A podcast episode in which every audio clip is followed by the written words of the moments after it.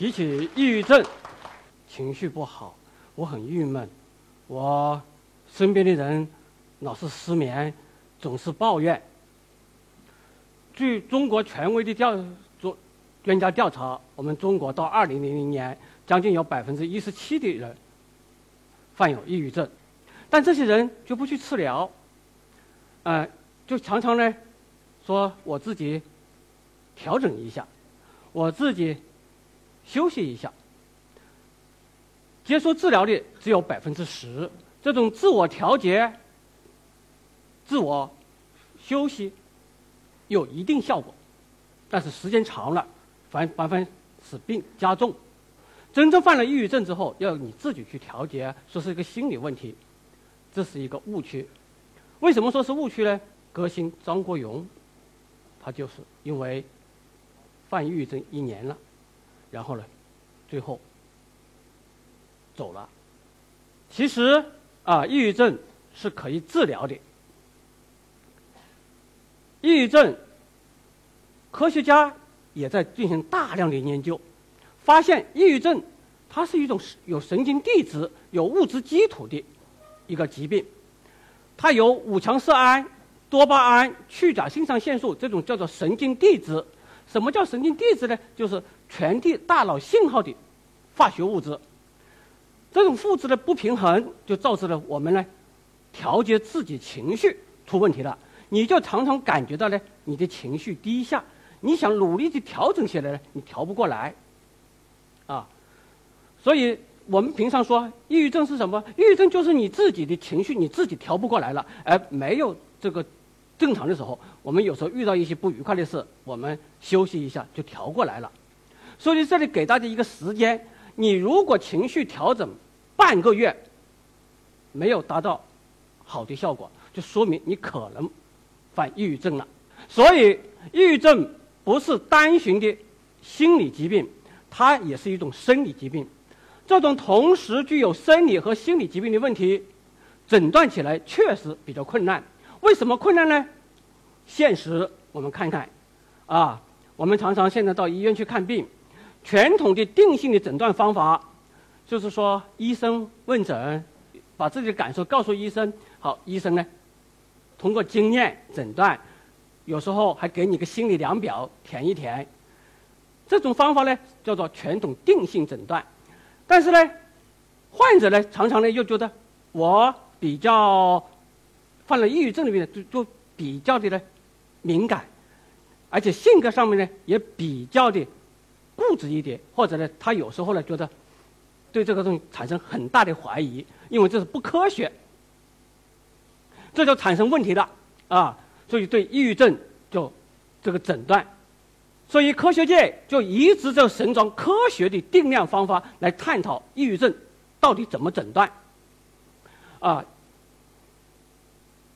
我们这里给了几个图给大家看，就是说我们想通过功能性磁共振来做人的抑郁症的诊断工具，但是由于这个功能性磁共振噪音啊。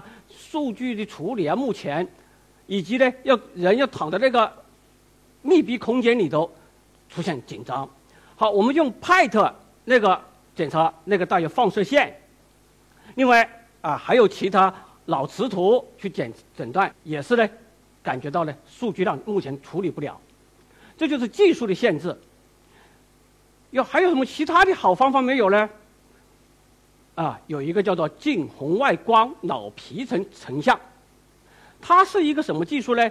它是一个仪器，大概就是这个冰箱那么大小，它呢可以呢，啊，通过那个近红外光的光极发射一个近红外光，透过这个近红外光的特性呢，它能够透过这个大脑皮层，透过这个颅骨进入我们的脑皮层，可以探测我们大脑皮层的。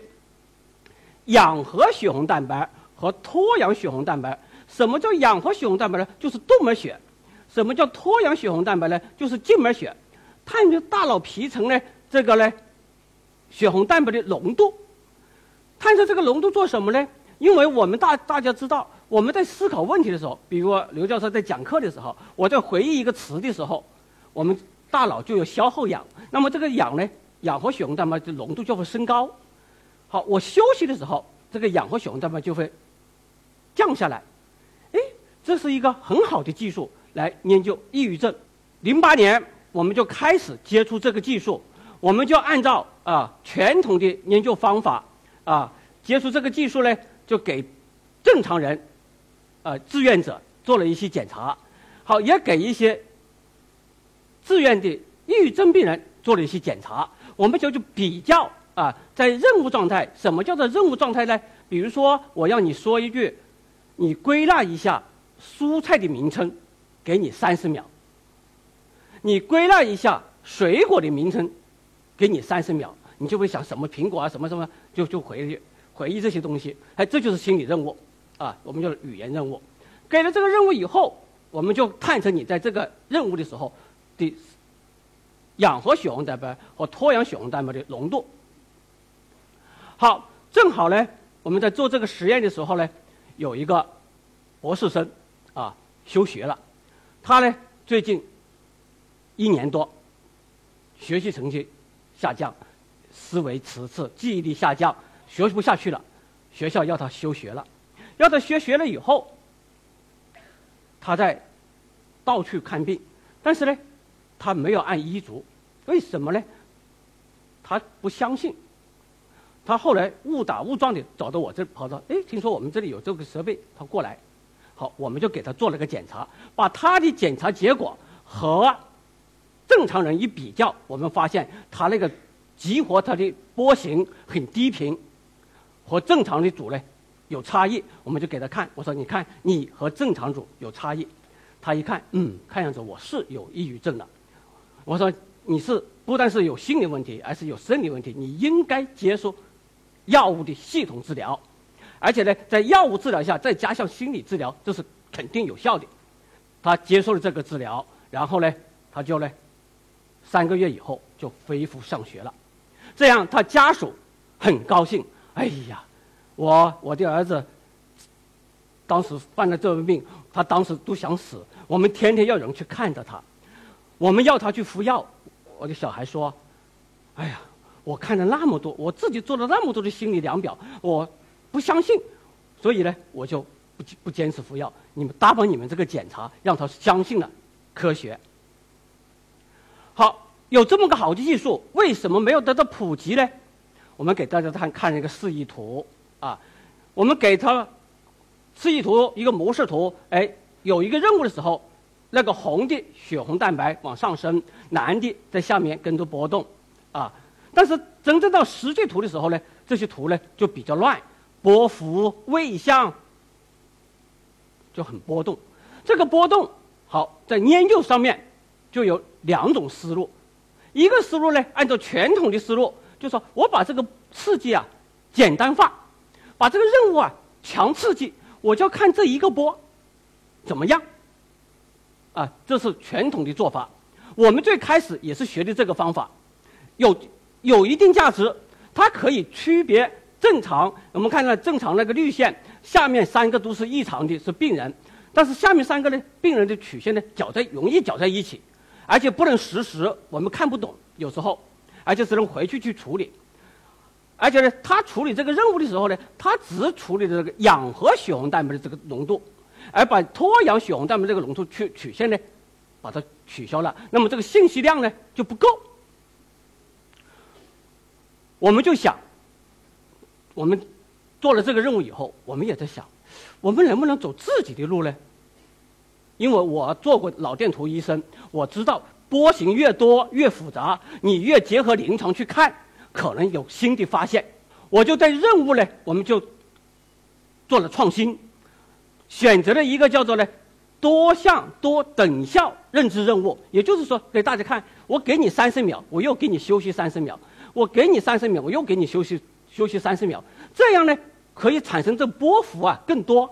而且呢，我觉得呢，氧和血红蛋白的浓度和脱氧血红蛋白的浓度呢，我就看它这个曲线在不同的病人当中到底怎么复杂法，啊。而且呢，我们还增加了任务啊，比如说对指运动，就是说做三十秒的这样，两只手这样轮着做，就看他别看这小小的动作啊，这其实是一个精确对定位的动作，大脑啊，大脑就会有活动的。另外呢，就要看图，我也给你三十秒看图，你描述一下你看的这张图是什么。如果犯抑郁症的，他看见这个跳楼的图，他就心里很紧张。他去描述这个时候，他就那个大脑的波形就不一样。哎，我们有这些发现，有这些发现，我们就找到了一些典型病例的图谱。好，这里呢，我们先看一下啊，抑郁、迟滞、抑郁焦虑、抑郁强迫这一律的图形。这一边的图形就给大家一个感觉呢，全部是绿的在上，红的在下，就代表什么呢？代表了。这个波形是一种反向的，是一种激活不好的。而左边呢，广泛正常啊，正广泛焦虑啊，焦虑强迫，哎，是红的在上，蓝的在下。这就把抑郁各种亚型、各种类型轻重区分开来了，而且可以实时的看到。第二，好，我们所谓讲一点抑郁知识，抑郁此事就是思维慢，讲话慢。思维像，而抑郁焦虑呢？我们平时就觉得脑子很乱，情绪很差劲，很郁闷，但是脑子里想问题就很多，心神不怡。抑郁强迫是什么呢？就是你躺着休息的时候，你不由自主的去想那些不愉快的事情。好，焦虑强迫是什么呢？在这边，就是，哎呀，我一去上班，我家里的烟煤气关了没有？我家里的窗户关好了没有？哎呦，我的这个手机带了没有？我身份证带了没有？但是这个响一次、两次、三次是正常，超过三次就是有强迫症状的嫌疑了。啊，有强迫症的没事，你可以学习成绩很好，因为我们的训练、我们的学习就是要你的反复的记忆。所以这个检查，就是我们告诉大家，有一点，每个人都有一点心理症状。啊，没关系，这个图之后，我们就后来又花了两年的时间，啊，对，开发了一个分析系统，对这个图进行了分析，分析之后呢，把我们的抑郁症的诊断率提高到百分之七十八。这里就和大家说一个病例，啊，因为啊有一个企业高管，啊，他手下有几百号人，啊，他自己也知道自己啊犯了抑郁症。但是他就不愿意看病，为什么？他说：“我先自己调节调节。”但是在这个调节的过程当中，他表现一个什么现象呢？在公司里面，他表现非常阳光、积极，鼓励大家。但是他一个人一回到家里，或者一个人独去的时候，他就觉得呢，嗯，我老是自己不由自主地想那些不愉快的事情，心里特烦。那些不愉快的事情，实在是我自己想去控制，我控制不住。他就说调节，他就花了很多精力去调节这种情绪，把企业也放下了。但是调节半年以后，感觉还是不行，然后到我这里来看病，我就给他做了个检查，做了近红外，结果就发现他的这个啊脑成像和正常人是不一样的。然后我给他进行了分类，啊，他的那种叫做抑郁强迫的类占到百分之十几了。就是说呢，他已经犯抑郁症了。给图上去看的时候，看见一个红，男的在上，男的一个开口状。这样精确的分类有什么好处呢？我们就可以精确的治疗，啊，就可以给他啊抗用抗抑郁、抗强迫的药物系统的治疗，而且可以呢进行疗效的评估。抑郁症有轻有重，如果有了这种分类的设警设备，那么就便于我们进行分类的治疗，啊，轻的。啊，轻中度的，有自制力的，有家属陪伴的，我们就可以呢，在综合医院的开放式病房里面给他治疗，让他享受正常人的待遇。而重一点的，那是有强烈的自杀管理的控制不住的，那么才叫封闭式病院去，这样就大大减少了抑郁症的那种对疾病的恐惧。所以我们建议啊，在综合医院应该开设精神卫生或者临床心理科。啊的门诊或者是病房，我们可以告诉大家，我们的药物治疗的手段，啊，大大优于我们诊断的手段，啊，啊，治疗是有效的，而且呢，药物的治疗的副作用远比你想象的要小。在药物加上陪伴、加上心理咨询的条件之下，常常这个抑郁症顺利的康复的。啊，我们不要过多的担心药物的副作用，它是轻微的，而抑郁症本身对大脑、对你的身体危害更大。特别是当你患有慢性疾病的时候，比如说你有本来就有这个高血压，又有什么心脏病、冠心病，又有什么呃慢性前列腺胃炎、前列腺炎等等。啊，如果当你这些慢性疾病的时候，你常常如果伴有心烦、郁闷、失眠，那么呢，你其实接受一下抗抑郁、抗焦虑的治疗，这个是会使你的慢性疾病得到稳定。抑郁症不可怕啊，它不是绝症，它是一个可以治疗的疾病。所以我建议大家一定要有这个理念，我们接受抑郁症。要接受科学的检查和诊断，并且对接受抑郁症的治疗啊，这才是治疗的关键。好，谢谢各位。